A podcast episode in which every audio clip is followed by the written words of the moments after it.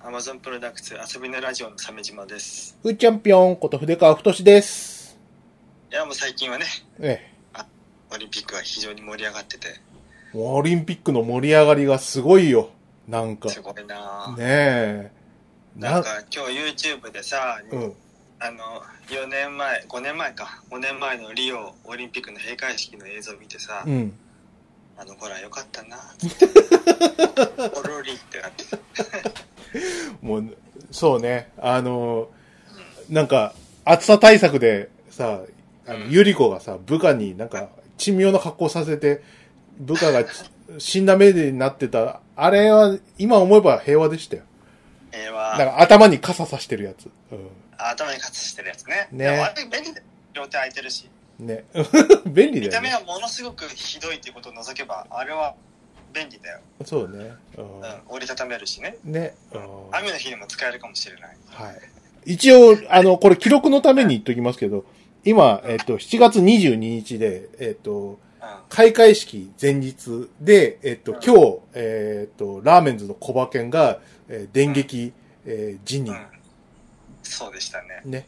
で、うあいわゆる、その、何、お笑い芸人の頃に作った20年前の、えーコントが、えー世界的に問題になったということで、ん。世界的。ホロコースト揶揄ということで、そうなんだよ。あの、ワクチンを都合してくれる重要な人物がユダヤ人だっていううん。。のもなんか話題になってたよねそうね。まあ、それと、あと、その前ではね、あの、小山田圭吾、コーネリアスの。ああ、えなんかえ、これが、あ、のーね、えっ、と、クイックジャパンのいじめ機構インタビューを今更掘り返されて、両方とも、今まあ更掘り返さ今れ更るに。しても何にしても、ええあれはいつか総括すべき内容だよ。そうね。それが、はこう、い最悪のタイミングで来たっていうそうそう。のと、えっ、まあと、最高のタイミングとも言えるけど。ね、その間に、こそこそ信みが逃げるとか、そうそうそう。 のぶみが逃げて、うんその後ろからみつるがしゃ、ね、追撃する。追撃、あの、ミツルの追、あの、何、追加攻撃、爽快だったな。今回だったら、やった、ミツルって。う あの人、桜先生のお別れが来てなかったですよっていう、 最高のやつを。 ドカーンウギャーん、でも来たかのように話してたんだよねそうそうそうそうそうそう、ダッだセかー。ら桃子かなさくら先生ってね。うんうん だから、あの、桜ももこ、あのーほら、のぶみすごい、ひいきにしてたんだよね。桜ももこは。ええうん。だからね、あの、漫画と一緒なんだよ、あの人の。あの、男見る目ないんだよ。見る目なそ。ーいうだ、ダメ男ばっかりさ、描写してるじゃん。あの、うんうんうんね、ちびまる子とか さ。あダメ男の描写がさ、す凄まじくリアルじゃない、あうん、だからそ、そういうところでこう、目を培ってたんだなっていう。目を培って いったこれひどいねいやー、すごい、本当に。それをで、ぶちってたんだ、ダリーシ他にもありますよ。今のはその、オリンピックの、その、開会式系の人事ですけど、あの、ね、この猛暑ね。うんうんあで、去年が割と冷夏だったっていう、この、あ 去年だったらよかったのにねっていう去年結構涼しかったよなっていう、 ああいう感じとかさ、すごい。すごいよね。うんうでんもやっぱりオリンピックは10月10日に開会式すべきだよ50年前もそうだったんだしね。うん。うんとそれをか、なあ、んなんだかんだ理由つけてうん、アメリカに忖度してたからこんなひどい目になるんじゃんねあと、鮫島さん、あの、バッハ会長が、あの、うん何、チャイニーズピープルの、みたいなこと、 すあれ口を滑らすとかね。うんああれ全然りあのしれっとごまかしてたいやいや何もチャイニーズとか言ってませんからみたいな感じでジャジャパニーズって言ってたけどこほのん、人さ当に次のオリンピックのことしか考えてないのバレバレじゃないバ レバレ。もう東京ダメだしなっつってなはあい次次っていうのは本当にマジでね、すごいよ。ここ数日のこの絨毯爆撃みたいなやつ。で俺らがか知らないだけでさ、リオやロンドンもこんな感じだったのかなんかね、な。うん。なんかリオは結構ダメダメだとかっていう報道もちらっと聞こえてきたこと聞こえたりと。かするんだよね。うん。えロンドンはそれあんまなかったよね。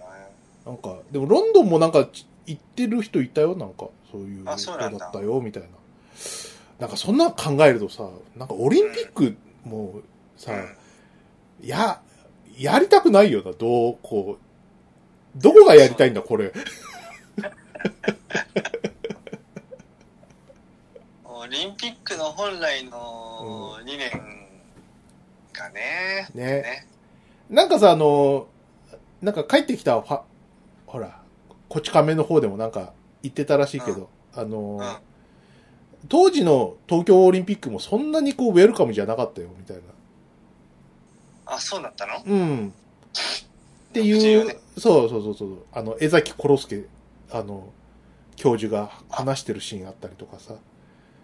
そうなんだ。うん、あと、なんだっけな、なんか、あの、今日見たさ、なんか映像の世紀の特別編みたいなやつでさ、やっぱり、なんか、当時の、その、うん何、五輪もそれほど、こう、盛り上がってなかったっていうか、なんか、うん。おかみがうるせえことばっか言うと。あの、まあ、道汚くすんなとかさ。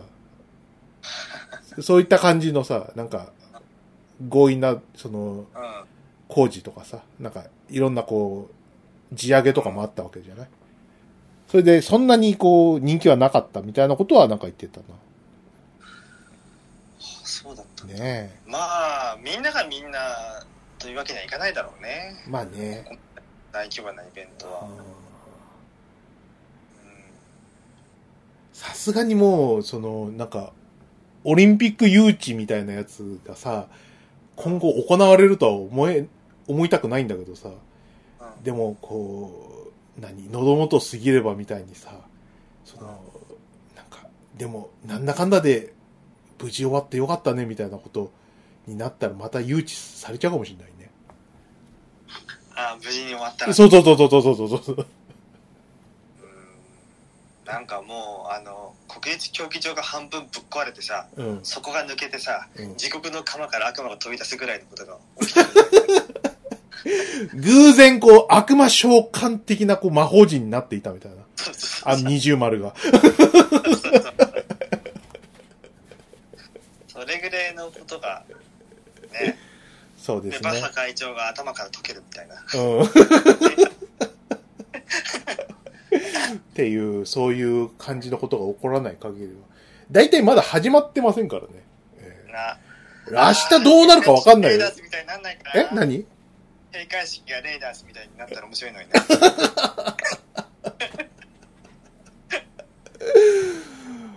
ね成果を消した瞬間にさ、悪魔が出てきてさえ。う、ん。あの、 オリンピック関係者の偉いやつの端から順にさ、死んでいくようなやつう。ん、ねあーいやー、すごいね。まだ始まってないっつうんだから、また明日から楽しみですよ。うんあー最高だよな。台風直撃して大地震ぐらいはあるんじゃないかって、 思いますけどね、なんか不ね。撃はあるあり得るよね。えー、台風のシーズンですし、えうん。ああ、でも今週のこち亀読みたかったなー、。ね、うん。まあ、そんなですよ。えー、で、デルタ株もね、恐ろしいしね。鮫島さん打ったんだってああ、ワクチンね、やりましたね。俺も打った。うん。あのー、肩、ちょっと痛みましたね。そっか。二日ぐらいでしょ、でも。うん。押すとちょっと痛いみたいな感じだった。うん。ね、俺も、うん、なんか、倦怠感というかさ、ああ、わかるわかる。うん。倦怠感はあるね。うん。打った後さ、なんか、ウェップみたいな感じの。そうかもしれな感いじが俺はあったんだね。うんそう打った日はか打った日はもう会社休み取ってて、うん。うん、家でぐったりしてた、そう取った方がいいね。うん。鮫島さん何あの、し死のやつで打ったのいやあのかかりつけの医者があのワクチン手に入ったからおいでよってあ、本当あ、それいいね。うんう。んふーちゃんはあれですよあの、奥さんの職域接種で。でもルーキー接種いいな。ね。うん。俺も前の会社大手だったから、前の会社にいた人たちはもう終わっとっくの昔に終わってたみたい。だろうね。うん。うん。あの、だあれ、大日本そば打ち社どうかなと思って、先輩に聞いてみたんだよ。うそしたら、なんか今頃、えっ、と、ん。うん。 2週間前ぐらいかなぐらいな、のに聞いたんだけどさ、あの、うん今頃、職域接種希望しますかってアンケート来てるよって言って、おせえって。あったか安定の、ね、人権、人権のなさ。人権の、あ、そうそうそう、人権軽視だからね、こういう時に遅いんですよ。えうん。 さすが使い、お前らは使い捨て感覚のやつね。ーそうですいね。かれても代わりがいるからって。いるからなーっていう、にじみ出てるな相変わらず。という感じで、まあそこら辺のね、対応で、なかなか分かってきますよね。えね。ーね。いやー、次のね、収録の頃にはオリンピックはもう終わりぐらいまだじゃないまあいろいろ起きてんだろうな。何人死ぬかな。どうなの何死ぬ死ぬって、オリンピック関連でってことうんコロナ関連とかじゃなくて、いやオリンピック関連じゃないのオリンピピック関連でか、突然たあ、突然竜巻が起きたとかさ、そういう、突然竜巻が起きたり、うん、なんか謎の忍者軍団が出てきて、うん、体とかね、あそうね、あの、 あの、なんかマラソンとかさ、突然竜巻が起きて、ゴール間近の選手をこう巻き添えにしてスタート地点に戻されるみたいな。 うわー戻ったーみたいな。ゆっくり 北海道でだねマラソンははい、北海道ですね。えあー北海道でやるのはまあ懸命だけどーうん大変なのはトライアスロンだよねあのね人たちだって走るのに、ねえ、うん。うん、うんこ水の中と暑い東京で走って自転車で乗ってマラソンは北海道でやらせてくれるのにトライアスロンはなんかあれもさ、報道がまちまちでさ、あの、うん改善されてないっていう報道があった後にさ、うんいや、だいぶ改善されてるみたいなのもあって、どっちかよくわかんないんだよね。それはあのなんていうの去年より良くなっただけであってさ、うん。それは変わんないんじゃないのそういうことか。うんすっげえ僕がで働いてた頃さ、うん。東京湾近くの運河とか見にい近くにあったから見に行ったことあるけど、うん。まあ臭かったよ、すっげえ、うんこ臭いところが、うん、ほのかにうんこの匂いがするぐらいになったぐらいそうそうそうなんじゃないの、なのかだなかどうか知らないけど東京湾に沈めた牡蠣の色がさすげえうんこみたいな色になったやつあったじゃんうん。怖いなやだな、ねえいや、本当に。あのーポジティブなさ、話にするとさ、その、これ、問題点みたいなのがさ、全部洗いざらいになったってのは良かったんじゃないかなと思うけどね。うんまだそれが全てじゃないと思うんだけど思うけど始まねる。な、なんかさ、あのうんーダメな部分、いや、あの、嫌ってほど見せられたじゃない。ううん。じゃあどうしたらいいみたいなところになっていかないとダメなんだろうなとは思うけどね。ん、そうだね。ねえ、ということで、やりますか。えっとやりねま、すか今週はね、はあの、ファミ通を久々にやろうと思いまして。はいはいはい。いつぶりですかね、ファミコン通信通信は。うん半年以上は空いてる気がしますよ。空いてるよね。うん。うん。ね、ファミ通、えー創刊35周年 &1700 号突破記念特大号。え突破したか。ー松下進先生の、あの、ね、うん。筆が冴え渡る表紙になっております。あ今今週は結構、あの、往年の、こう、松下感のあるイラストが。そうね。あの、なんか真ん中にブスの姉ちゃんがさ、に二丁拳銃で構えてて、うん。すっごいいい。ブラブラックビデオみたいな。そう、ブラックウィードウみたいなやつ が。この感じ、この感 じって感じでね。えね。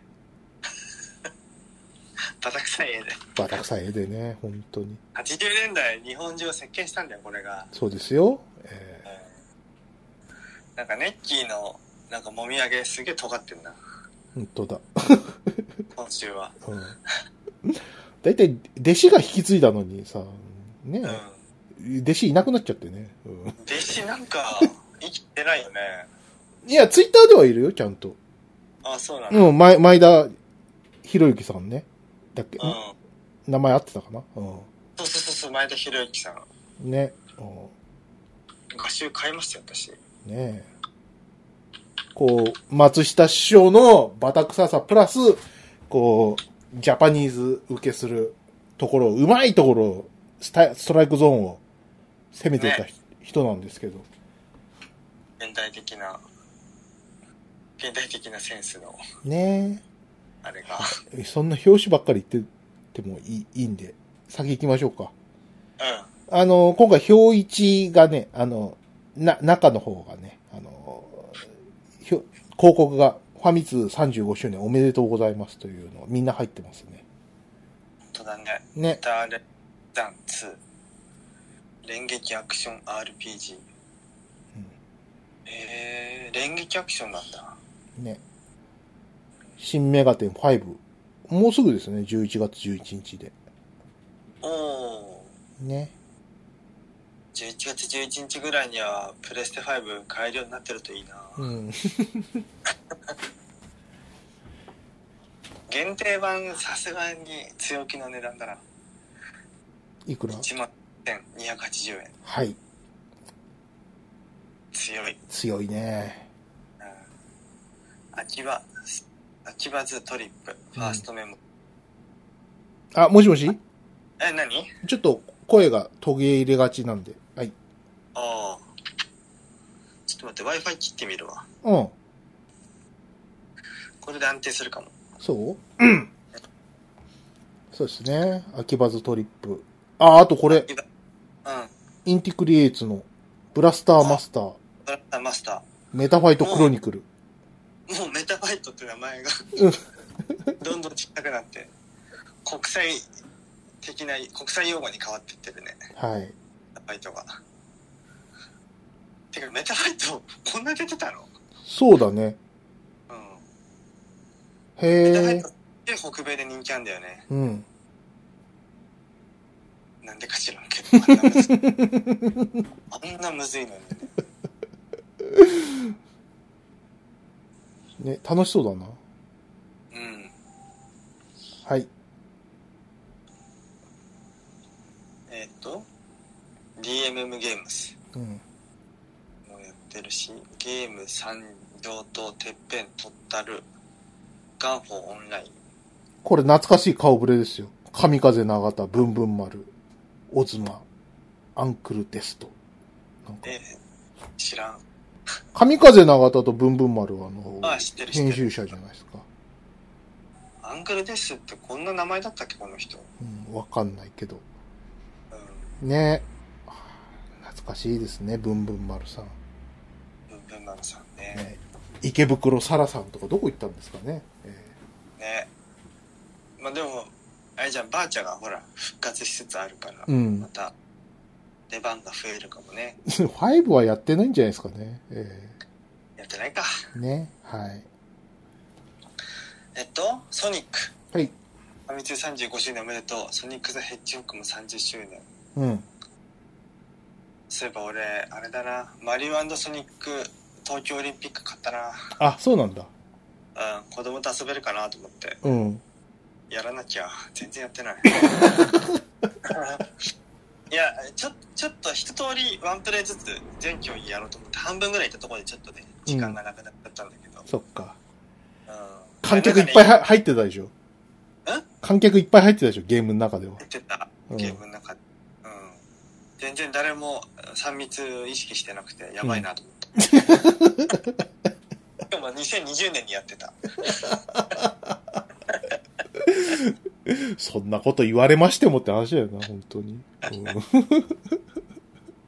なんかいろんなピック競技を無理やりビデオゲームに落とし込むっていうのはなんか開発者の苦労が伺えてうんいい。ですよ、そっか。はい。じゃあ先行きましょうね。えっと、あ、そうそうそう。松下進先生のコメントもありますね。えーはいついこの前30周年記念号の表紙書いたと思ったらもう35周周年。おまけに1700号。うん時が過ぎていく速さに驚いていますが、すごいことですね。今回はネッキーにお祝いのパレードをしてもらいました。ファミツおめでとう。継続は力なり。僕も一緒僕も一緒に頑張ります。ということでか。はい。頑張る。うんね。ね。はい。へー5年前なんだ。30周年。当たり前か。当たりそう当たり前のことを感慨深く言ったね。はい。はい。じゃあ、いつも通り、えっ、と、ウィークリートップ30。はい。はい。えっ、と、1位から、うマリオゴルフスーパーラッシュ、ナビ付き作ってわかる初めてゲームプログラミング、リングフィットアドベンチャー、マインクラフト、戦国無双5、戦国無双5の PS4、マリオカート8デラックス、まだ入ってんのミートピア、 桃太郎電鉄、えースーパーマリオは 3D ワールド、フューリーワールドとなっております。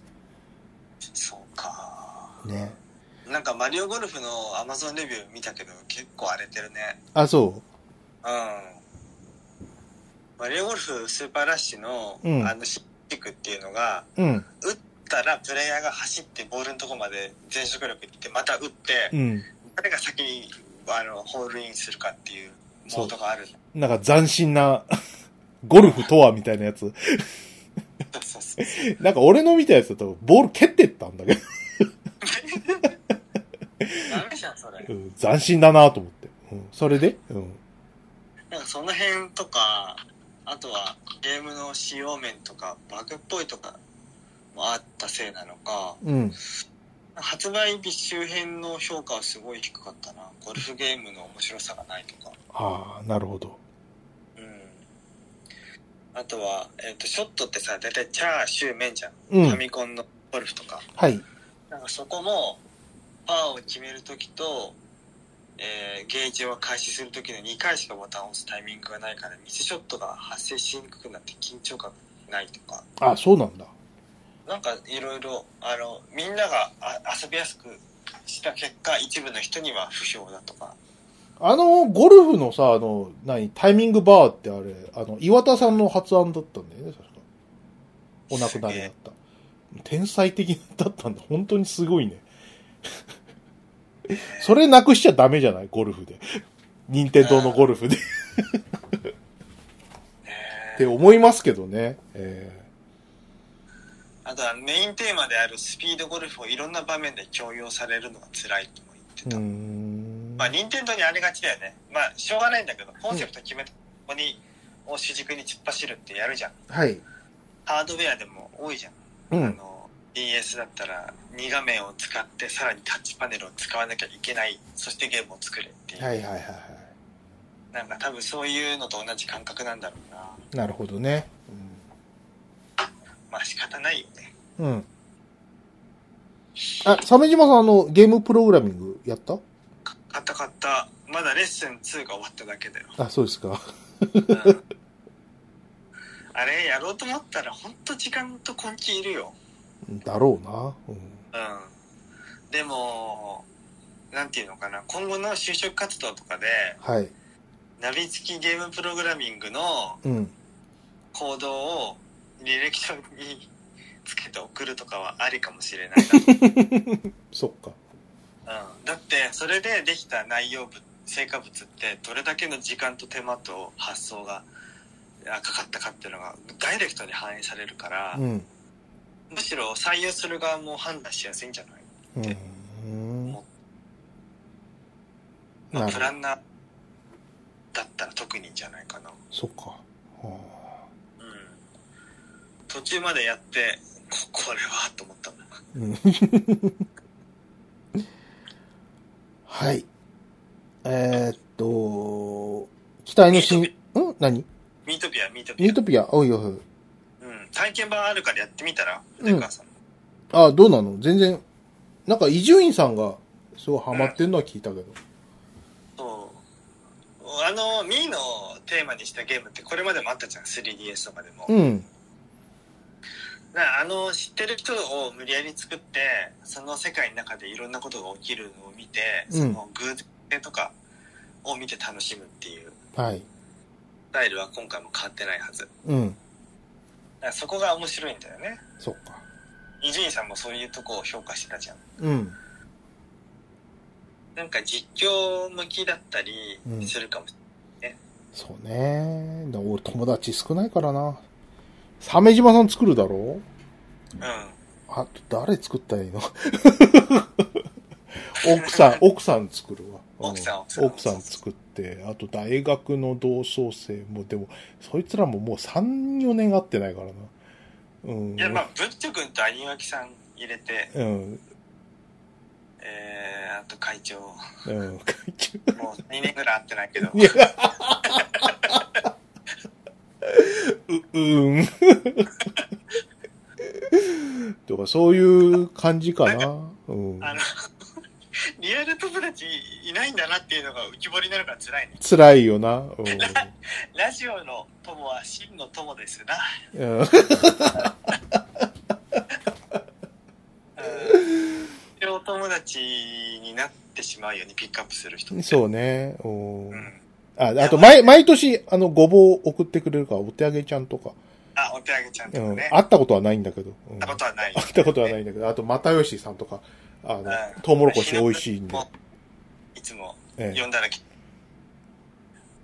あ、もしもしえ聞こえてますちょっと、あれだね、あの、音が悪いね。どうし一旦ちょっと切るか。お前からかけてもらえるわかった。ちょっとお待ちください。よっと。えー。お、来た来た来た。はい。あ、もしもし聞こえますか。はいい、聞こえます。まあ鮫島さミートピアんうん、そうですね。ニートピアね。やろうと思ってもリア友が実はいなかったということに気づきましたね。そうですね。はい。うん。よかっいた、やよかっラジオた。の友は真の友だとはいいうことで、はい。これからもリスナーも、えーネットラジオ仲間の皆さんもよろしくお願いしますと。よろしくお願いしますあなたたちしかいません。はい。 先言っていいですかねなんか今週、なんか、ファミ通なんか結構ボリュームあるんで。し、新作情報とか言っちゃいますかね新作特報。あ、これはまはあい、はい特にいいかななんか、かっこいい。うん。いい、お別女に。ええ、女が。はうんい。あと、弾丸論破が。カウンターサイドね。うん。で、弾丸論破ね。はいはい。ねはいはいはいはい。弾丸論破。はい。信代さんどうしてんのかな大丈夫かなうんと、えっ、と。あ、今、信代さんが恋してないでしょなんか代役じゃないのかな信代風の人になったのかなじゃないかなマザイモンとか。わか あの、ツイッターでやってる人ね。うん。あの人できそうだけどね。あの人上手だよね。うんていうか、マザイモン一人でのび太とドラえもんやるでしょうん。うん。やばくないあれ。ね しかし先代のドラえもん支持されすぎだよななわさびのことも少しは え、そんな言ってるの俺らだけでさ、全然、何あの、もう20代ぐらいからもうみわさびだよ、もうそうだよね多分。うん。デフォがわさびだもんね、そうだよ。うん。うん、でも俺は忘れないよあの土屋プロデューサーの愚策を愚策。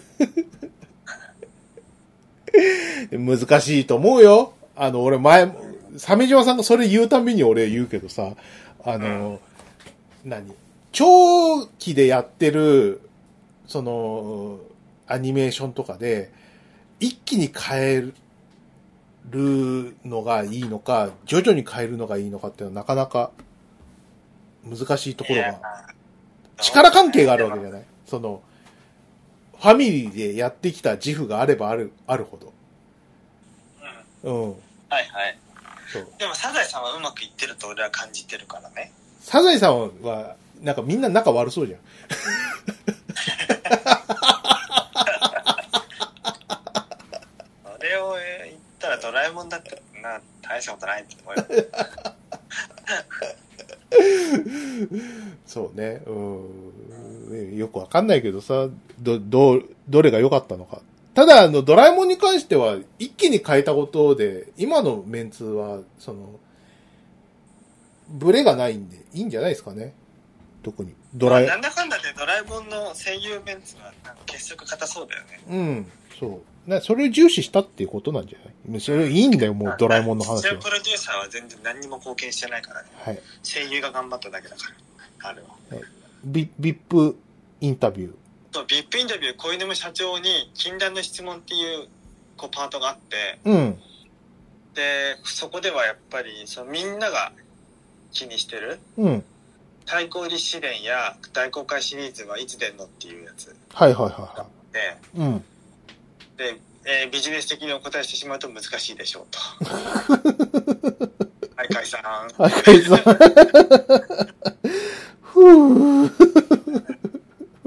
まあ、株主の方から同じように対抗立試練は、えーでまだですかって聞かれたけど、うん。その際にもどうしても難しいとこ、うー思いますと答えるしかありませんでしたと。本当だ。でただ、えーっとだ5月20日にリマスターで大公開時代 4with パワーアップキットうん。 HD も出たし、えーゼロなんとかなんとかのミコうん。のリマスター版もって書いてありますね。はい。まあ大公開試練むずいでしょうね。これ、あれですかね。禁断の質問は、あの、そういうの聞いてんですかね。あの、次の、コナミも、ああの、好みも聞いてんの、うん。好みって人権を何だと思ってんのとかいやいやいやえっと、社員の人権は何だと思ってますかとか話を聞けるわけあの、あはいはい。コナミコマンド、上上下下左右左右あはいはい BA の、うんえー生誕35周年で盛り上がってましたが、サプライズでグラディウスの新作なんてことは、いや、あんな、もう売れるわけねえだろって、うん作るわけねえだろ、ボケって言ってんじゃないグラディウスについては多くの声をいただいておりますし、このコマンドも世界中で知られている、我がえー当社にとっておなじみの各種コマンドなので、35周年を盛り上げる施策ができないか検討しています。続報にげぜひご期待ください。とえ、本当に どうかな。でも R タイプファイナル2みたいなことになったら、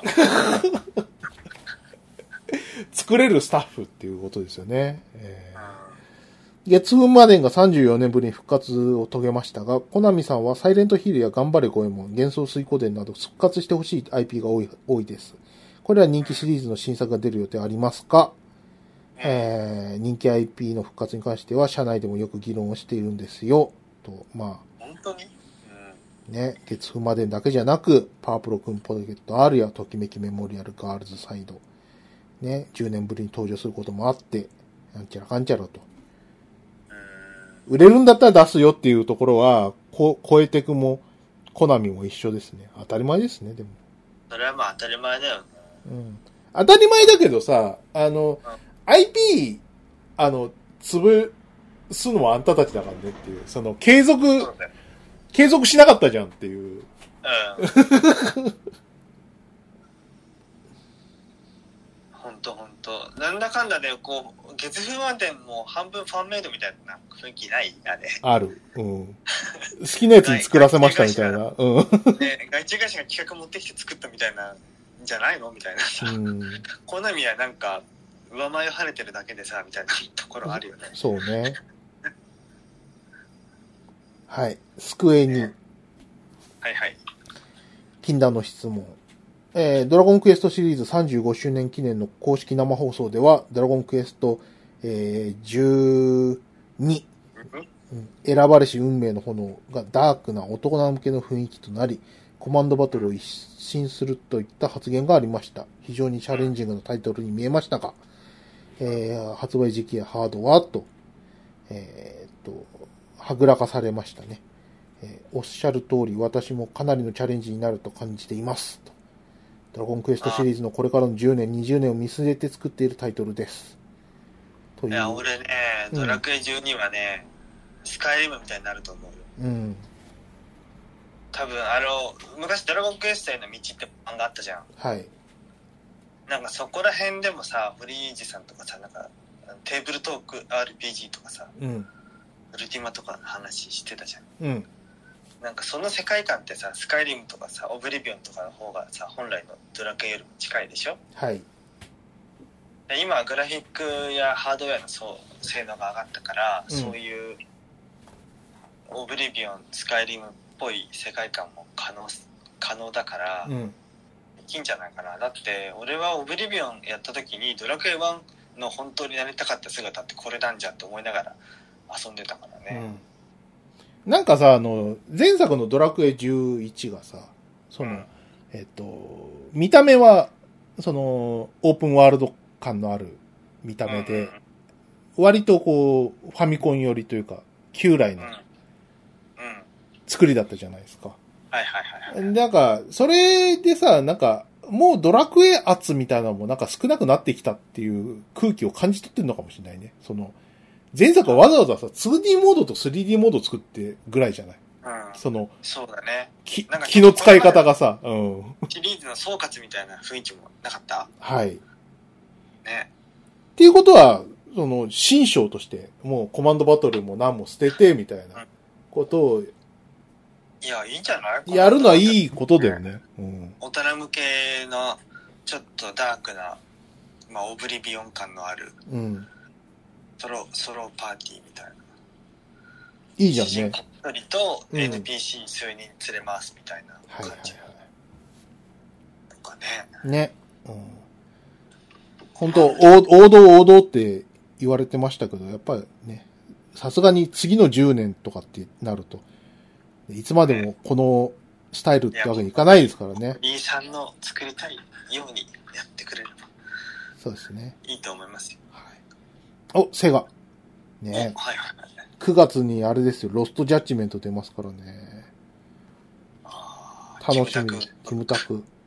すごくない世界同時ロンチだよ、あ世界的にキムタクがれ。うん。だから、あうのん、ジャッジアイズの海外セールスが、それぐらい良かったってことだよね。マジでかだから、日本語版と北米版とアジア版と、同時に出すぐらいには力入れてるわけだからさ。すごいねすごいキ。ムタクうんさすがスペースバトルシップヤマトを主演しただけのことは なんでだよ。面白かったじゃんかよ、あれ。いや俺つまんないと言ってない主演しただけのことはあるんだけどうんね。思えばあれ、すごい楽しい映画体験だったし。うん見てよかった。うんいや本当にだいぶスタートレックっぽかったよよかったよねそう似た映画いっぱいあってよか楽しかった。うん本当本当それは、スペースバトルシップはいいんですけど、まあ、そういう感じですね。なんか、う龍が如くの海外セールスも、龍が如く5までは海外比率10%ほどだったのが、龍が如く7では約70%に伸びました。んえすごくないすごい。北米で評価されてるんだされてるね。うん。うんはい。禁断の質問。はいはいバーチャファイター e スポーツが盛り上がったら、その先にはバーチャファイターの新作の可能性も、もちろん可能性としてあると思います。ビジネス的な部分とユーザーさんの皆さんに楽しんでいただける部分がうまくパッケージングできればあると思いますあ。結構、ズバッと言うね。うん、まだ考え、まだ考えてないってことでしょ。うん、えー、メガドライブミニやゲームギアミクロに、えー続く展開は予定されているのでしょうかああメガドライブミニなどはビジネス面で利益を出すことができましたので、皆さんからのご要望があれば、えー今後も展開したいと思いますと。ただ、いわゆるノスタルジービジネスビジネスにするつもりはあまりありません。単に、えーポンと出して懐かしいから買ってねといったことはしない。メガドライブミニは、えー宮崎や奥成がちゃんとストーリーを作ってみんなと楽しみながら、こうんうのん製品を購入してもらって遊んでもらうところまでの体験をバリューとして作り上げることができたので良かったと思うんです。すごい。ちゃんと分析できてる。はあうん。そうだぞ。うん。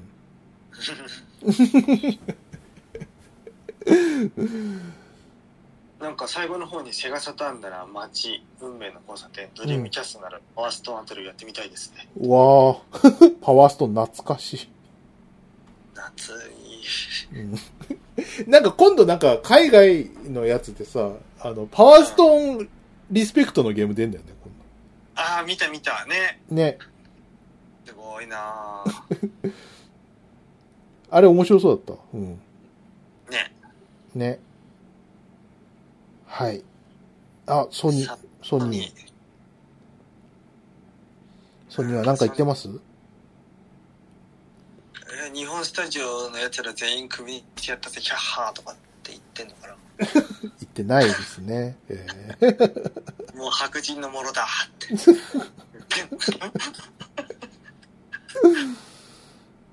どうですかね。PS5 の展開とか話してんのかなと。 PS5 ちゃんとあの流通してほしいですよ。転売屋にがめられずに。そうですね。うん、まずそこじゃないですか。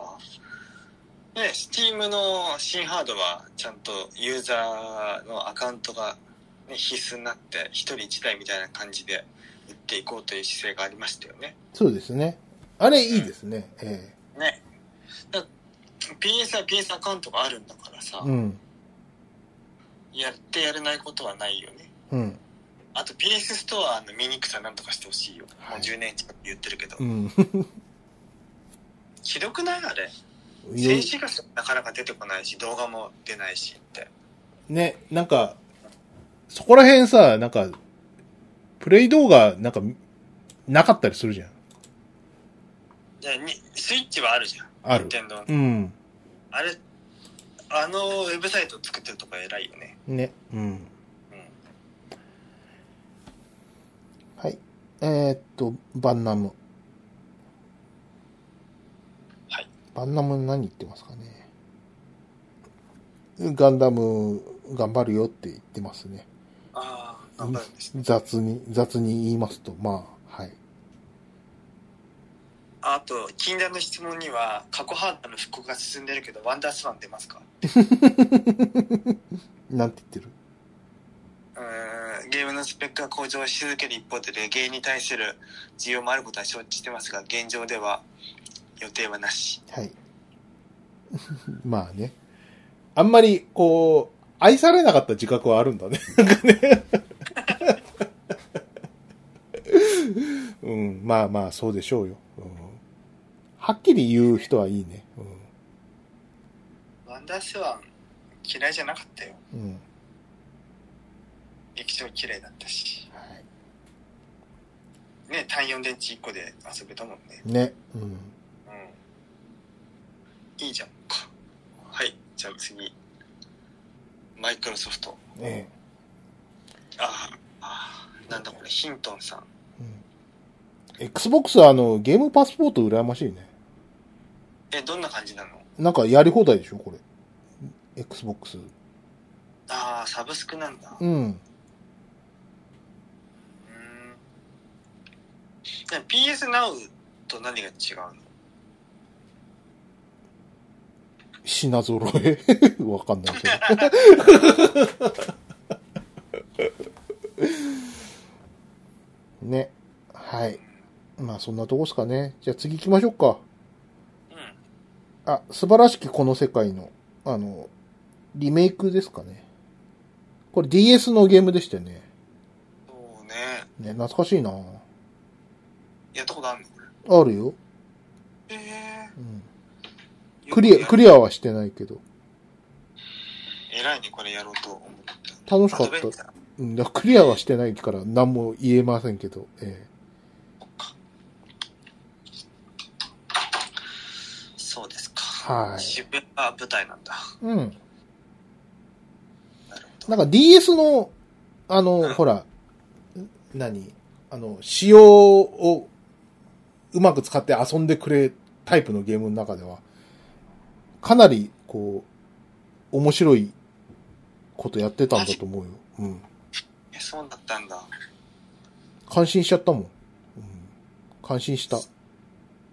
すごいですね。すごいですねって。 なんだこのテンションの低さ を。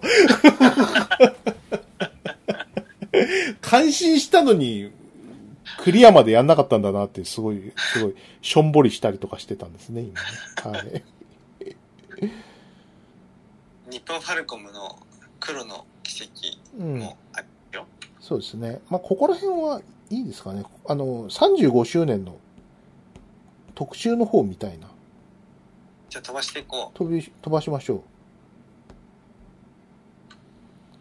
何ページぐらいかなそうですね。どこぐらいかなあ、ここら辺じゃないえっと、137ページうん。 35周年。お祝いメッセージみたいな。いきましたはい。そうですね。まあ、各社のお祝いメッセージ等。あーありますね。ありますね130ページより前かな。たくさんあるじゃん。うん。なんか気になるのありましたかいや、まあ、皆さん、なんかおめでとうございますって言ってる感じは、どこも一緒なんですけど、なんか言、うよね昔のさ、なんか、こういう、こう、お祝い、メーカーのお祝いメッセージとかってさ、うん。あの、社内のデザイナーがさ、なんか絵とか描いてくれたりとかしてくれたもんですけど、なんか、どこもやってくんなくて、す寂しいもんだなっていう。字、偉い人の字。ね。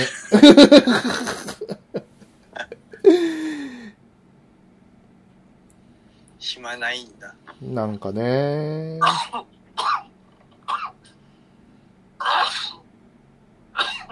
大丈夫鮫島さん。はあすいません。い。すげえいっぱいあんな。何ページあんだ、これ。すげえいっぱいある。ナムコだけで3、4ページあるよ。うん。いや、うん、で特に読まないけどさ。そうですね。ねえ。うーん。読みたい会社もないですよ特にね。ないんで。うん。その先の、あ、あったあったあったあった。175ページ。 175ページ。結構いったね。うん。ファミ通ゆかりの漫画家たちの特別機構。おお。うん。あ、荒井先生。荒井清和先生。ね。しかもなんか、第1号のオマージュっぽいイラストになってる。そうですね。あの、 も持ってるのはスイッチだけうど。ん。すごいよ、もう。このさ、ベーシックのそうポーズはさ、その、うん。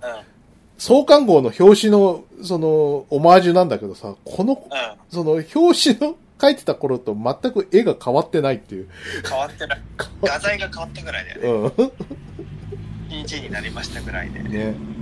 うおー、ファミ通は今後もサステナボーだぜ 全く変わってない。い。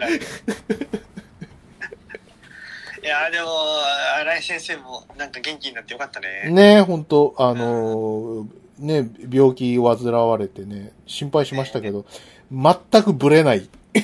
ぶれない。ね、いやすごい。体幹、体幹がしっかりしてる。うん。ー、体感がしっかりしてるね。 なんかまた似顔絵描き描きに行きたいよね。描いてもらいに行きたいね。そうね。うん。さあ次は上野健太郎さん。はい。上県。幸せの形、アンタッチャブル、ファミ通のあれ。漫画も良かったけど、お、お金と手間のかかったやり込み企画がぶっ飛んでました。今だったらできないでしょうね。そうですね。やり込み企画あったね。VJ VHS 送りつけるやつ。そうね。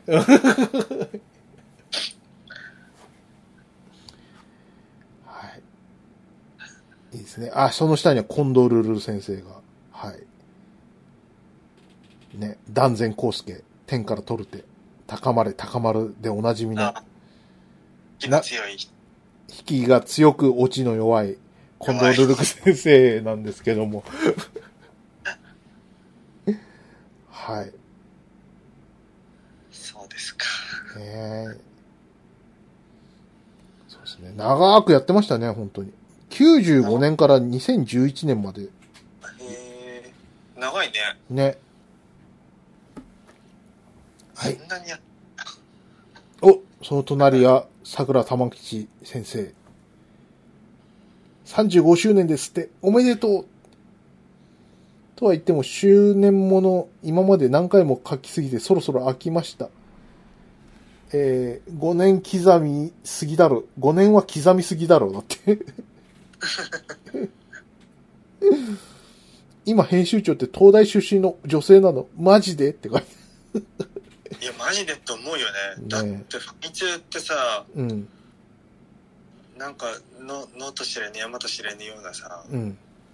雑多な人が集まって作った雑誌だったのに、今は高学歴に支配されてるんだ。そうですね。 はい。ね、で、今、現在は伊豆で、あのう、ん。ね、虫と戯れる日々ということで。そはうだね。い。ムカデに襲われたりしてますよ。ええねね、柴田亜美先生も。はい。ああ、ありますね。そうですね。はい。もう最近、たテレビ出てるよあ、な。そうなんだ。そう、あの、なんだっけ。えーっと、あの、日曜日のあのダウンタウンのやつ。えーあんのダウンタウンのやつじゃない、まっちゃんのさ、あの、み、あの、あれあんじゃん。ワイワイドナショー。ワイドナショー。ワイドナショーが出てこなかったよ。そう。でなんか2回ぐらい出てたよ。ええうー、コんメ。ンコメンテーターで。うん。ええー、すごい。はい。あ、鈴木みそ先生。ファミ通の漫画書いてた頃はずっと酔っ払っあてたよアマねプ。ロファミリーの。ア マプロファミ、一回出てくれただけだ よ。ファミ通の漫画書いてた時は、えー、頃はずっと酔っ払ってたような気がするな。皆さんにはご迷惑をおかけしました。えー、面白かったけど、っていう。確かに酔っ払って書いたような漫画でしたよ。そうね。ノリ、ノリが。うん。まあ、でも、。鈴木みそ先生のあの、密度の高め方みたいなのはもうちょっと真似できないよね。うん。なんかこの漫画で知ったこととか勉強になったことってほんとたくさんあるよね。ありましたね。ううんん。。なんかジャーナリズムみたいなものもちょっとあったような気がする。だと思いますうよ。んうん、あの、ご本人にも言いましたけど、あんの、ファミ通読んでて、鈴木みそ先生に関してはもう、あの、ふ近所の不良のお兄さんみたいな気分では読んでたっていう、みたいなことは言いましたね。えうんうんうんうえね、喜んでくれました。くれてたみたいですけど。そうだええん。わ、悪いことを書いてましたもんね。なんかナンパ道みたいなのとか、うん。うん。ね。あの、 ナンバープレートにね、グリーンガム で。ねって書くみたいな。ねねああんなダメですよ。 オーラがすぎるわ。うんペンだろ犯罪で犯罪っていう。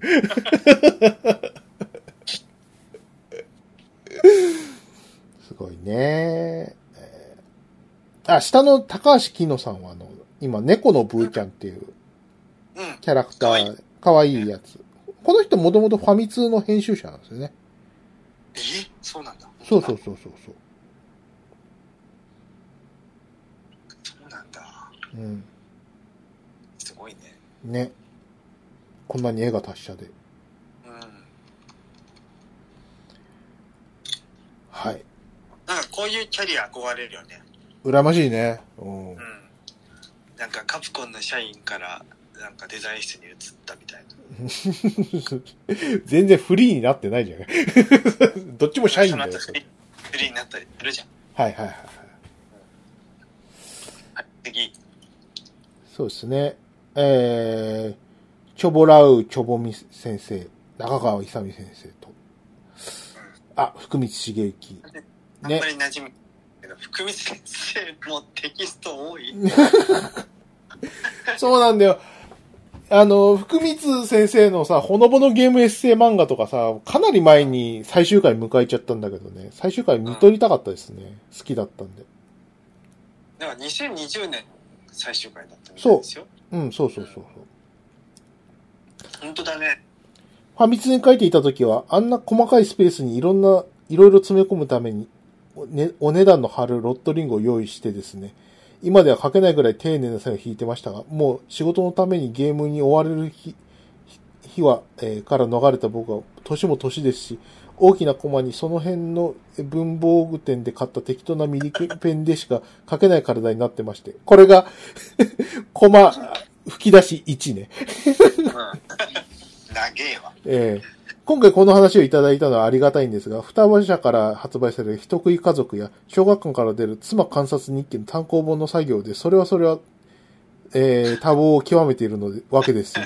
そんな忙しさの中、また昔のような線で書けと言われましても、聞いてくださいよ。その新刊を読者にプレゼントするなら、女の子の絵を80冊分書けなどと言われたりししてるわけでして、さすがにそれは強く断りましたが、もうどうにも新たに何かを発想して書く時間はないわけです。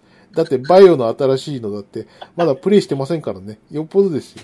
プレイステーション5だって手に入れられてませんし。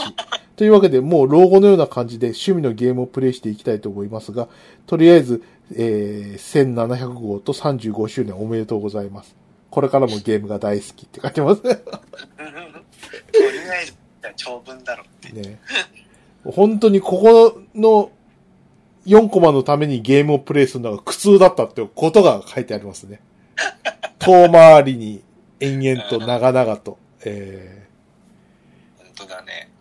ー大好きでしたよ。あの、ゲームをやって、こう、苦悩して、えー考えながら床につくみたいな流れが。だいたい4コマ目に寝てんですよね。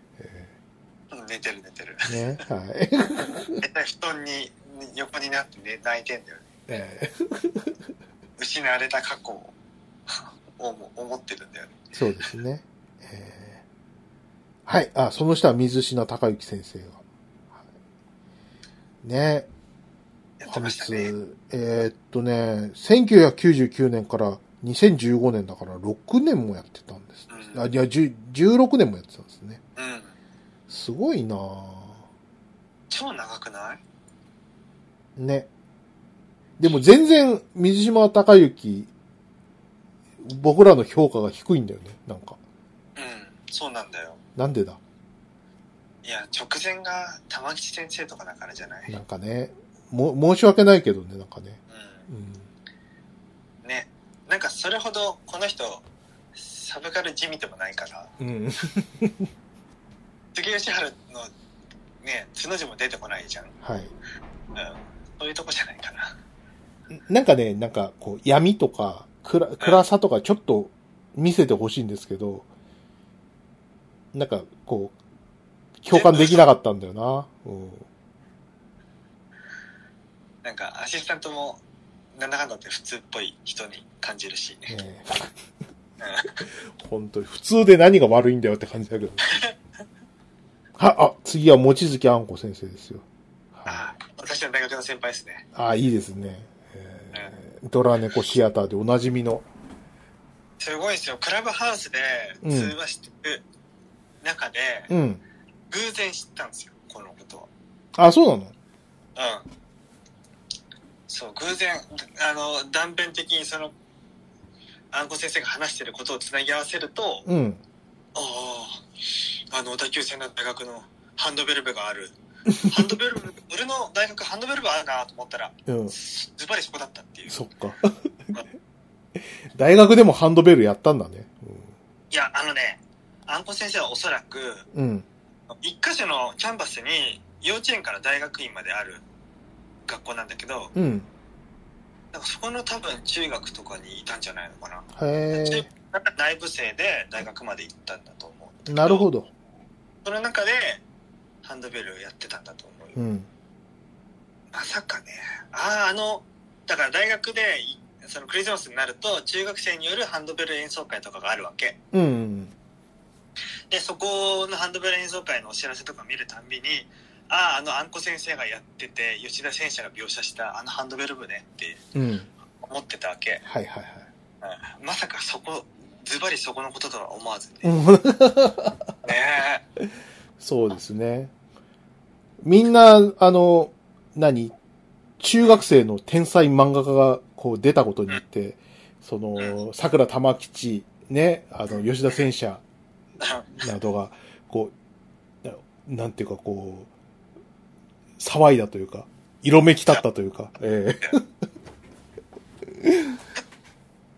そうですね。あ、山本佐保先生も。私の大好きなファミ通。あれ、吉田戦車いない吉田戦車がいない。ああ、そう。いないんだ。いないよ。だってほら。あ、本当だ。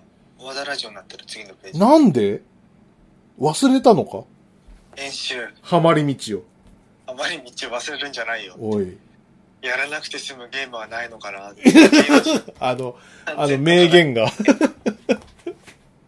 とにかく疲れるんだ。だから、やりたいんだけど、やらなくていいゲームはないのないかなって。名言ね。ねえみんな思ってる。ー、はい。そうですね。ちょっとなんかあれだね、なんか心配になるな。うん何がえ、な、なんで、なんで吉田選手に取ってこないんだっていう。そこがよ。本当だよ。あと、長いゴー、長いゴーも。アニマードをさ、 今。あと、山本高嗣先生もでしょ、ね。みんな忘れた。あお、岡崎都合ね。うんああ、岡崎都合も山本高嗣もそうじゃん。うんネシアと、うん。ああ、やば、あ、そっかそっかそっかそっ か。そこはいやそうね。はい。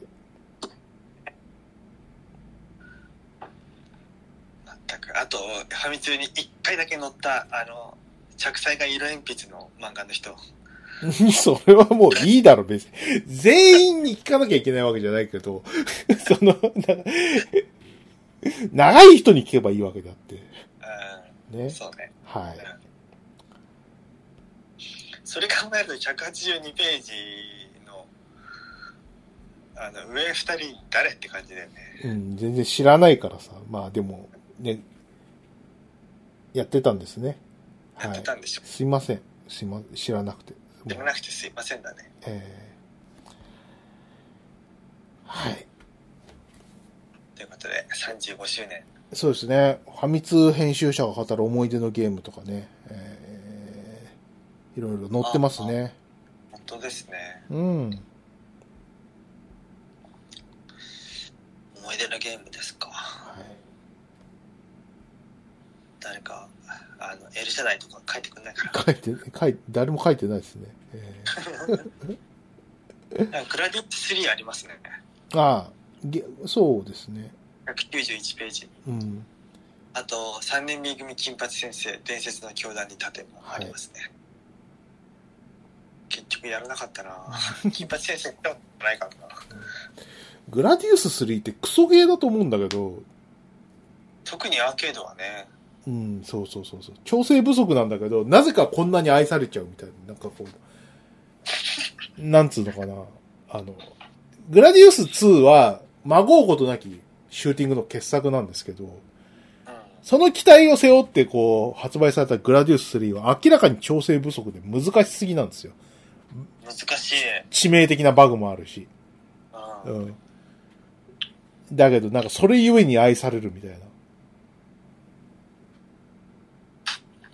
それムカつくよね、なんか。何が。真面目にやった人が出るみたいな。中途半端な。キンキンだったから受けたみたいな。なんか俺、好きじゃないんだよな。そういう現象が。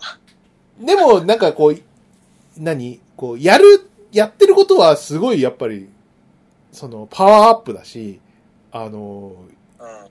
頑張ってはいたんだよ。そこら辺が、じゃないですかね、やっぱ違うのは。逆にそそうの、ですねグラディウス4は凡庸すぎて、もう箸にも棒棒にも引っかからなかったから。う確かに。なんかしょぼいポリゴンのやつが。んそう。それだったね。なんか、その、まあ、グラディウスって言ったらこんな感じで、こんな感じで、こうですっていう、こう、最大公約数的なさ、はいはいはい。ものを出されても、それは違うんう。ちゃんと、革新を目指して、ね、ドリフトを失敗して、こう、スピンアウトした、グラディウス3の方が愛せるってことになったんだよ。あーグラディウス3はさ、アーケードと数分版って全然違うってとこ面白いよな。そうね。うん。うん。スーハミ版はなんかパワーアップのバリエーションがなんかやたら多くてうん。癖があって面白かったよね。面白、あのー、何あのー、難易度もね、ぬるくてね。うん。うんうんうん。そう。あのー、アーケードのグラディウス3が無糖だったら、スーファミのグラディウス3はマックスコーヒーぐらいのああ、甘い甘い。甘い。早く、ね、スイッチでやれるようにしてほしいね。そうね。スイッチはだってさ、その場でセーブできるじゃん。うん。とか、あと巻き戻し機能があるじゃん。あ、そうね。スーファミオンラインとかで出してくれたらちょっとやりたいんだよやりたいやりたい。いな。や、巻き戻し機能すっごく楽しいよ。うん。うん。あのね、ちょ、ちょっとだけ話させてもらうけど、はい。スーパーマリオコレクションがあるのよ。うん。スイッチ。あるわ。スイッチのスーファミコンソールの中に。うん。スーパーマリオコレクションのマリオ3をワールド1からしらみつぶしにプレイするっていうのをやってるんだけど、うん。何しろちょっと死んでもすぐ、あの、なんていうのかな。キングクリムゾンでなかったことにできるじゃん。はいはいはいはだから何回でもやり直せて、い。うん。スイスイ進むんだよ。 で、タヌキスーツも使い放題じゃないうん死んでもすぐ戻すから。うん。ハンマーブルーススーツも使い放題だから、もう、あんな激レアだったスーツの価値が、価値がさ、すごく下がってくれてさ、うん。飛びやすくて最高なんだ よね。だから、これほんとみんなでおすすめしたいんだけど、うん。マリオ3の全ステージや、すべてをやった人なんて、多分ほとんど、ユーザーの10%もいないんじゃないかと俺は思うんだよね。うんうん。うん。みんな笛吹いてすぐワールド8行くでしょ行く行く。うん。だからもう全ステージやってあげ てよ。みんな。京都のおじさんたちが一生懸命作ったんだから。うん。それは、あの、スーファミをスイッチで遊んであげてほしい。なるほどね。うん。だからマリオのあのリトライのしやすさがマジ半端なく快適だから、うん。もしかしたらマリオ2ですら、クリアできるかもしれないよ。うん。 マリそれさなんかオ、マリオ2さ、やった時も、ああ、ちょっとやってみようかなと思ってやったんだけどさ、もうあの、ちょっと衝撃。 こんな難しかったんだっていう。ちょっと、嘘でしょ。嘘でしょこれはだうん。同棲しなさすぎじゃねえの。プレイヤーの性能差つけるのはいいんだけどさ、あの、ルイージ滑りすぎだよっていう。ルイージ・スベラ敵の配置は意地悪だし意地悪だわ。キノコは出てくるし風は吹くしさ毒キノコってすごいよね。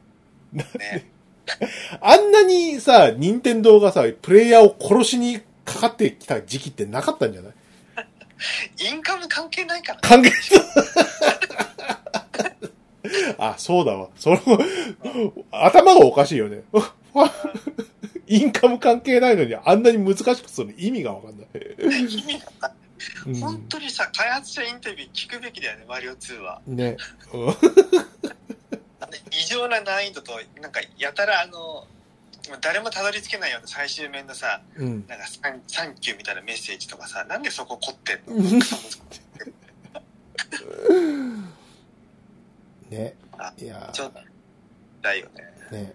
あ、鮫島さん、210ページまで飛んでもらっていいですかはわかりました飛びます飛びますはいハムスター、ハムスターですよ。配ファイ信、ナ違ルファイう違う違う違う違う。黒人が戦ってる。これ、クライムファイターズ2。あの、おお。コナミのやつですね。でうん、ベルトフロアアクション。も2、全然、じゃない。ね。これ、あの、最大4人までプレイできああ、いコナミはなんか4人筐体多いよね。そうそうそうそうそうそうそうそうそう。ね。これも配信でさ、いいなと思って。スイッチか。うん。いや、本当にさ、いいゲームが集うよな。うん。まあ、これ、これは PS4 も出てますんでね。あうの、ん。で、PS4 は起動するのが億劫なんだよ。うん、そうなんだよな。うんうん。だからもう、何ヶ月も PS はやってない。はい。ゴースト・オブ・ツシマ、もう赤狼もダウンロードしたのに、セールの時に。うん。購入したのに、まだ多分ダウンロードしてないと思うよ。はい。 辛いな。それら辺は、俺は PS5 を買ってから、PS アカウントでログインして、PS5 環境でプレイするんだって思ってる。うん。そうですね。まあね、あの、アーケードアーカイブはね、本当に、あの、アーケードのでやりたかったゲームがもう身近でできるんでね、うんうん。いいですよね。さっき言ってたグラディウス、ね、2、3、サラマンダ、ね、コントラもあるし、うん。ドラキュラ、クオース。クオース好きだったなコース曲がいいよな。なああとね、とあこれ、地味に好きだと、トライゴンっていうあの、縦スクロールのシューティングでね、これ、よくやったんだよ。あの、シューティングってさ、あの、当たり判定あるじゃん。うん。あの、当たり判定は、その、時期に対して、なんか真ん中の方に1ドットとかそさ、 6ビットの部分だけってのは結構多いよね。ありますよね。うん。トライゴン違うんですよ。あのね、みっ欧ち米的みっちり入ってんの。あの、あんこみっちりで。あの、なんだったらちょっとね、あの、時期からちょっと、あの、溢れてない君、みたいな感じ。白羽の先までみっちり当たり判定入ってて、ものすごい死ぬんだよ。ね。うん。 なんで好きだったんだ、こんな。いや派手派手でね、あの、トライゴンレーザーとかかっこよかったんで、えーよくやってたいいんですよね。サンセットライターズも面白かったよね。あ、これね。うんうん。。4人同時プレイの。楽しい。死にたくなければ走れ。うん。この時代のコナミは確かにノリノリだったな、90年代。あ、フロッカーも、コナミなのか。そうか、そうか。そうだよね。ね。あの、曲が花の子ルンルンでおなじみの。おかしい よな。いや、さすがに、この配信のやつは、あの、曲変わってると思いますけど。えあとはミスティックウォリアーズかな、出してほしいの。ーはい。うん。最高じゃん。天ぷらとか取るとさ、天ぷ らとか謎の忍者が、あ日本人が一人もいないっていう。ね、あれ、さ、俺プレイは、当時プレイはしたことないんだけど、あの、YouTube で見てさ、あ、やりたい。 一体やりたいよな俺は16歳の時に偶然あの成田空港の近くのホテルでプレイしてうん。こんな面白いゲームが世の中にあるなんてと思ってもうその時持ってた100円玉全部使ったもんな、マジで。いや、うん、羨ましい。一期一会だね。うんあああれは素晴らしいよだってさ必殺技発動するとさう「ん極楽王女」とかさグラサンかけたうん。あの2ブロックの黒人がだようん。うん坊主の格好したうん。やば くないでで謎悪の忍者軍団と戦うんだようん。もうなんかさ最高しかないんだよそうだね。 うんウォリアーズははい。あとまあコナミはね半減ものでね4人同時プレイのえっ、とタートルズシンプソンズ X メン、 X メン。はいはいはい。うん、この辺も良かったよねそうですね。う、 X メンに関しては4人どころじゃないからね。6人だからな。ん、6人6人最大、以上うん。もうあのさい端っこのダズラーとかうん。真横だからね。ミカの、やそうね。うん。 りにくすぎだろっていう。うん横の画面見ながらさ、 レバー横にしたらさ、右の方に向かっていくって、ちょっと頭おかしいよな。どんだけ6人でやらせなかったでも仕方ないよな。横に伸ばすとさ、オペレーターに叱られるじゃないその、買ってくれるゲーセンにさ。そうね。いや、どうして、うーん、じゃあアップライトで、えっ、と、立ち限定で、じゃあ、1P と 6P は、じゃあ真横にしましょうって。ウケる。ウケるな、思い切ったな。思い切ったね。確かに、コナミのピークかもね、90年代前半までが。うん。まだダダンダンぐらいが最後かなと思うな。だだんだんね。うん。ここでデコナミの時代は終わった。終わった。 だってダダンダンの後がそれに重なるぐらいからさ、うんオ。タロス始まるじゃん、コナミの。はい。萌え路線っていうか、出たらツインを中心とした、うん。あの、アニメでオナニーする人向けのやつになってくじゃん。めちゃ、うん、まあね。えでもえ、そうでしょ。お前、女だったのみたいなやつね。うん なってって、なんかダダンダンみたいなやつは、か、出せって。 こんな絵じゃ抜けねえよって。なってっちゃうからさ。はい。ね、確かにミスティックウォリアーズじゃ抜けないよね。まあね。そういう、その、鮫島さんなんかね、マスじゃないから、その、うん。そうな、そうなんだよ。そんな、商売にならないよ。君の思考なんて。本当に、すいません。すみませんすいません。意味なくて、本当にごめんなさい。そうですね。はい。でも今後のね、展開も楽しみだよね。そうですね。うん。はい。さ、どうですかねああ私と、あとなんかありますかね中で言ううーん、なんかね、ポケモンユナイトとかやる気ありますかと。いや、特には。ね、LOL だよ。うん。ドタ、ド、ドタでしょ。うん、うん、でもドタジャンルのさ、ゲームってさ、うん。うん。リレジェンドも英雄伝説もはい。全然乗り切れなかったし、うん。なんならマーブルのやつもダウンロードして遊んでみたものの、なんか、このスマホの入力だと超だるいと思ってやらなかったし、はい。ポケモンユナイトだったらパッドでできるし、うん。もしかしたらもう少しこのドタ系のゲームのこう導入として入れやりやすくデザインされてるんじゃないかっていう期待はちょっとあるんだよな。あ、そんなに、そんなこと考えてたんだ。へえ、うん入門したいはしたいのね。えその、いや、なんか、その、このジャンルに入門してみたいはあるのね。なんか。そうそうそうそう。うん。俺はまあ FPS できないから、うん。もう e スポーツ系のゲームで乗っかりたいとしたら、まあ、このジャンルうん。このジャンルはさ、あのーなんつったってリアタイムストラテジーから派生してったものじゃないはいはいはい。うんエイジオブエンパイアとかは好きだったから、うん。それの派生系だから、いくらかはやりやすいんじゃないかなってうん。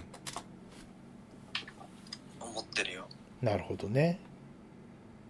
ダグトリオいるかなと思って。うん。俺の好きなダグトリ オ。いなそはい。 あとはどうすかねなんかあるかな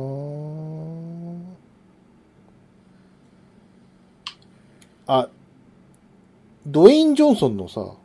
ああの、ジャングルクルーズってあの、あ、はいはいはい。ディズニーランド。ディズニーランドのあのジ、ジャングルクルーズを映画化したのね。そうだよね。なんかディズニーランドのアトラクション映画になりがちじゃないうん。な、何を映画にするんだろうと思ってさ、この予告見てさ、面白いなアナウンスとか映画になるのかな。その面白い。ドウェイン・ジョンソンが研究のために東京ディズニーランドで、あの、面白いお兄さんの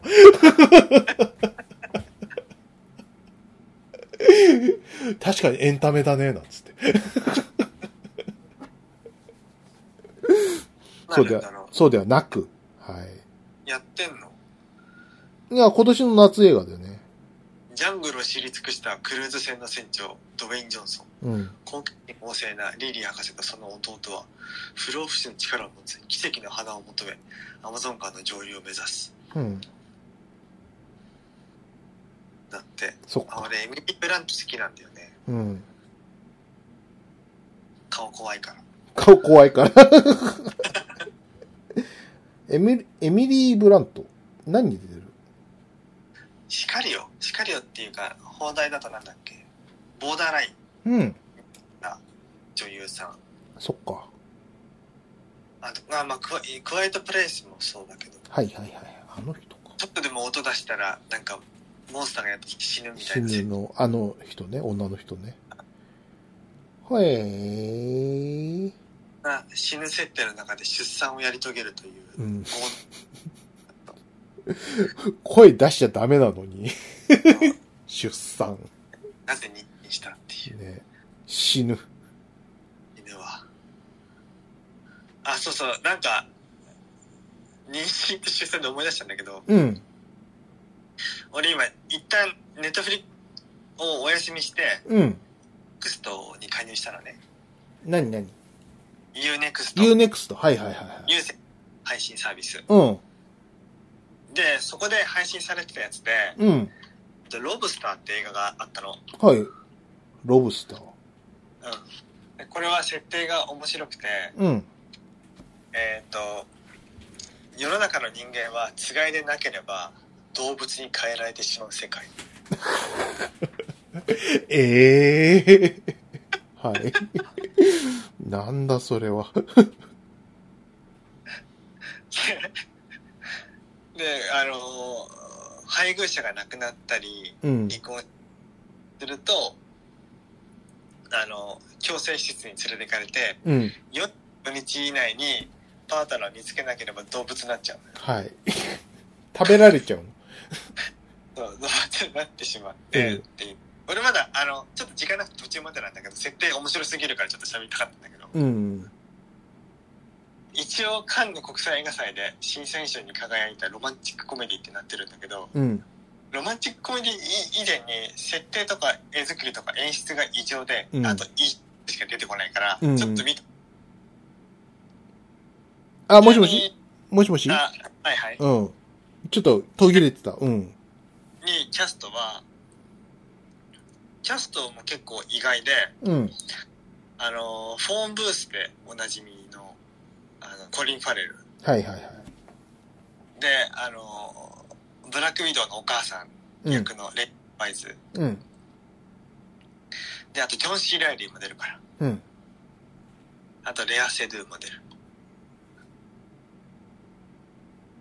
っていう映画があってねはい。あの本当に変な雰囲気なのようん。これはあの筆が見つけれたら見てほしい有年1ヶ月無料だからそっか。はい。ちょっと俺もちゃんと見てからまた話したい、 そうですね。はうん、い。えっとね、鮫島さん。はい。えっと、252ページいいですかはいはいこれ、西和彦さんの特別インタビューとして、アスキーの偉い人じゃない創業者ですね。だよね、はいすごっあなたの好きなコンピューター一緒にいいことしままししょうょう。で、おなじみのおおうはい。それを作った西和彦さんのインタビュー。ファミ通が生まれた、あファミコン通信が生まれたあの頃という、特別インタビューがありますね。ログインまで遡らなきゃいけないもんね本来そうですね。えーっと、ファミ通はね、アスキーの経営が苦しくてリストラ進めた時に、〇〇〇〇から20億円で買ったろうかって話が持ちかけられたことがあったんだ。僕は50億円なら売ってもいいと思っていた。それを先方に話したんだけど、向こうは30億なら出すと。僕は40億までか値下げしたんだけど、最後の10億円の水が埋まらなかったな。その合意が成立していたらファミ通の歴史も変わっていたでしょうね。えーその時は僕も会社が苦しかったから、売ろうかなと思ったけど、やっぱり売るのはやめました。どこだったんだろう角川かなうーん、どうだろう。でも結局角川じゃん。 えどうも角川っぽくねー、どうなんだろうな30億よん40億まで出せる規模の会社って何徳間書店とかになると思ううーん、出せないんじゃない徳間書店だと。講談社ともなんないし集英社にもならないし4文字になんないからな。うんなんだろうディズニーかなうん。で、文字溢れちゃうじゃんか よ。えーファミ通はログインの1コーナーからスピンアウトして独立した雑誌になったという経緯がありますが、ログインのことは覚えていらっしゃいますかログインの雑誌名はユニックスの、えープロントから、プロンプトから取ったんです。当時、アスキーでは紙面作りとかソフトウェアの開発にユニックスを使っていて、社内にターミナルがあったから、それを使い始めるとき、いつもログインって表示されていたのよ。だから、コンピューターを始めるにはログインだと。入り口という意味合いを込めて、さあ、ログインしましょうという意味を、意味で雑誌名につけた。という、まあ、いいですね。いいね。うん。えーっと、そうですね。週刊アスキーがテクノロジー、ハードとソフトの総合誌だとしたら、ログインはソフトウェアをメインに扱う情報誌という、それぞれ異なる位置づけで作っていました。ああ、なるほど。確かに両誌を見比べてみると、ログインはゲーム情報も多く、企画記事がありで、後のファミ通の特にバカ記事に通じる雰囲気を感じますと。はいはい。編集方針には西さんから指示出すことも、いや、ほとんど編集長に任せてましたと。うんうんうんということは、豆腐やファミボーはややりたい放題だったわけですね。えーそうだったんだね。そうですね。週刊アスキーを作ったのはファミコン通信が雑誌になった1986年の約10年前になる1978年だけど、あ、俺が2歳ですね。当時はやっぱり事情が違って、えー PC 雑誌というものはほとんどなかったし、ないし、えー記事をちゃんと書ける人もいなかったから、当時、青山のワンルームマンションを事務所にして借りていて、僕はそのお風呂場が好きだった。静かで集中できるからあ。よくお風呂場で原稿を書いていたんです。 創業者自ら。 なるほどね。洋式トイレに座って創業、創刊号にはコンピューターは電卓の延長ではなく対話できるメディアであるということも書きましたと。なるほど。そういう時代だったんですね。えなるほどな。ー、借金の話してますね。実は週刊アスキーを創刊す創刊するとき、一般雑誌的な内容で売ろうとしてしくじっていたんだ。1号を作るたびに大体1億のえー赤字が出るという状態で、結局その後20億の赤字になった。20ヶ 月その状態だったんですね。 それで編集部に降りていって、編集者が20、50人ぐらいいたんだけど、こんなもん作りやがってバカ野郎と言って解散した。その後どうしようかと思って、ファミコン、えーパソコン週刊誌でリターンマッチしようという結論になったと。うん。はあ、当時、各週で出していたアイコムという雑雑誌があったんだあったから、それを習慣化しようと、どんな雑誌にするか、アスキーは PC の会社だろうというコンセプトで、新生週刊アスキーは PC の情報をしっかりと載せる雑誌にしましたと。これ覚えてますね。週刊アスキーのリメイクはありましたね。確かに、リメイクのタイミングですっげえラジオコマーシャルしてなかった。やってたような気がする。ね。うん。なるほどね。はいはいはい。カオスだもんね、もう連載してたと。はい。そうですね。なるほど。大変ですな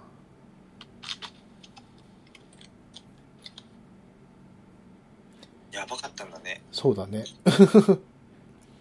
MSX ドリームキャスト、ゲーム業界から見た西和彦氏。えー当時のアスキーはベストプレイプロ野球やダービーストレインなど発売していましたし、西さん自身 MSX の開発を主導していたわけですから、実はゲーム、昔からゲーム業界とは関わりが深かったわけですよね、と。うんうん。うん。そうですね。MSX の人ですよね。MSX はあくまでゲームのできる PC というもので、ゲーム機といううた、えー受け取られ方をするのは僕としては本意ではなかったんです。ゲームばっか出てたじゃんか。MSX ね。ゲームでコマーシャルしてたよね。ね。テレビにはつながるんだけど、あくまでプログラムもできるし、PC。だから分かりやすく言うと、今の Windows みたいに MSX 規格のハードがいろいろな会社から発売されていたし、えー、ユーザーが組んだプログラムは自由に流通してよかったと。PC の方にこだわりが強かったんですね。僕はあの MSX ユーザーでしたでしたけど。すごいね。持あってーたんだ。ちなみに、あ、いや、あの、おじいちゃんが買って、兄貴メインで俺も遊んでたみたいな感じだけど、うん。兄貴も俺も、えープログラマーやりませんでしたね。そうだよ。そうですね。えーっと、その後も西さんはゲーム業界と縁があって、えー1990年後半には、えーセガでドリームキャストの開発にもか関わってたそうですね、と。あ、マジでそう当時経営難だったアスキーを救ってくれたのが CSK の大川さんだった。大川会長、会長えーの依頼で、ドレームキャストどうにかしてくれと頼まれて。それで大川会長の補佐として外部の立場からこういう風にしたらいいんじゃないかということを言ったりしたけど、うまくいかなかったね。 正直な。知ってる。うん具体的にはどのようなアイデアをも、えーお持ちだったんでしょうか ?DVD を入れようと。DVD があればゲームソフトが揃うまで、うわ、つらっ。ユーザーは映画を見て楽しむことができるから。それを言い出した頃には、1998年末開発に、あ、発売に間に合わないと言われて却下になったと。却下にしたやつマ ジ。はい。あこいつのせいじゃん。あなんというか、その後、DVD 再生機能を持つ PlayStation 2が発売されて、まさにそういう疲れ方をしされた結果、爆発的に普及されたのも皮肉ですね、と。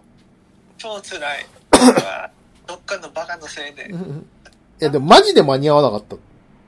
だろうな。それがいいじゃん、そんなの。うん。だ結果、そのドリームキャストのスペックが PS2 未満になって半端になっちゃって、D、DVD も見れないと。なかなか辛い出発だったのは記憶に新しいですね。ねはい。えーっとですね。うんなんですかね。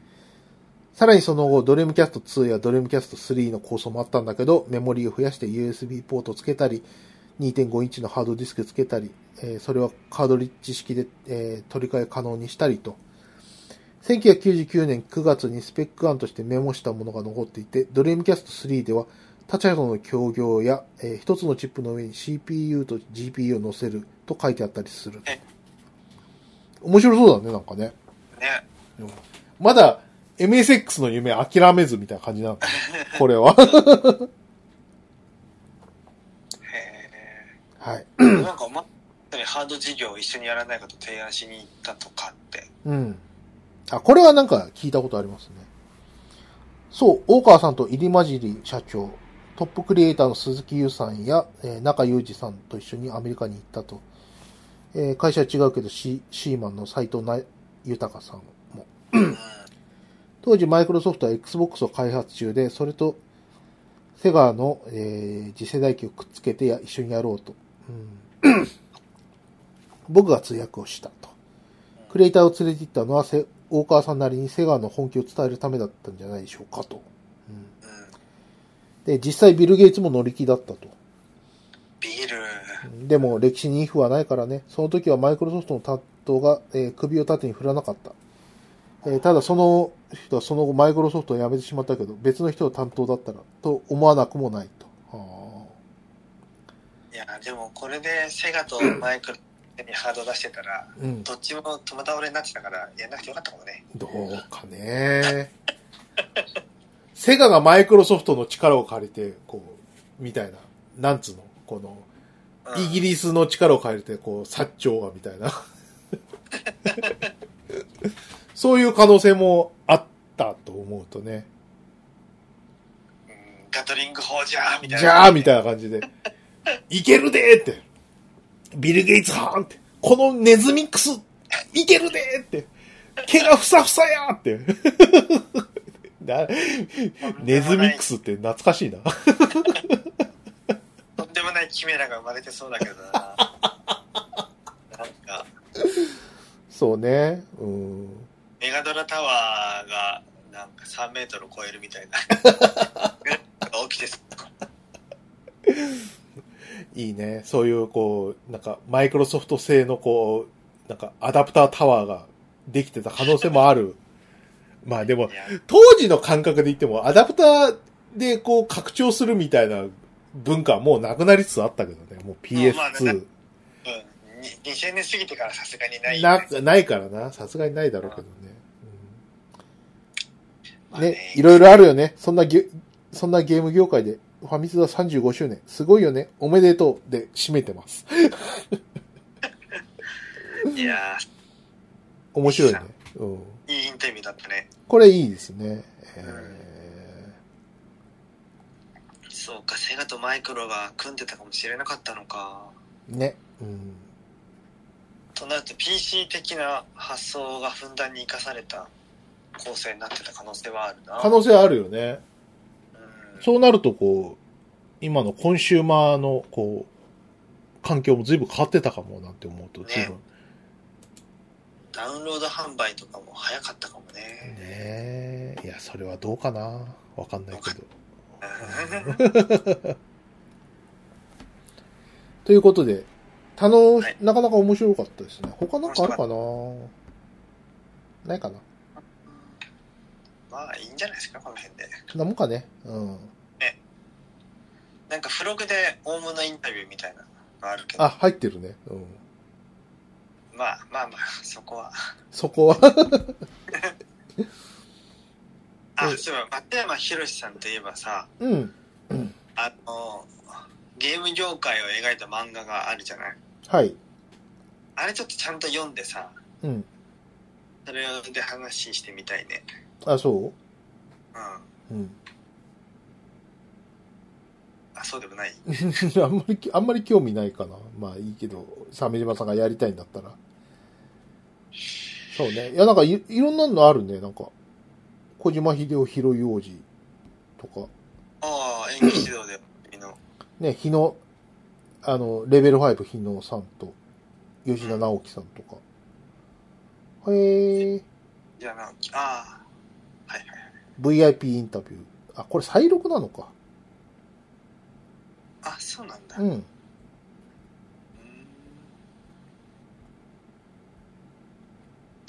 大変ですね。なるほどね。はい。ということで、こんなもんすかね。こんなもんすかね。はい。ということいで、やまあ、あの、オリンピック期間中は、あの、お外危ないんで、特に東京はね、えーあのい、や、行きたくないですよ。本当にね、うん、は誰が歩いてるかわかんないじゃないですか。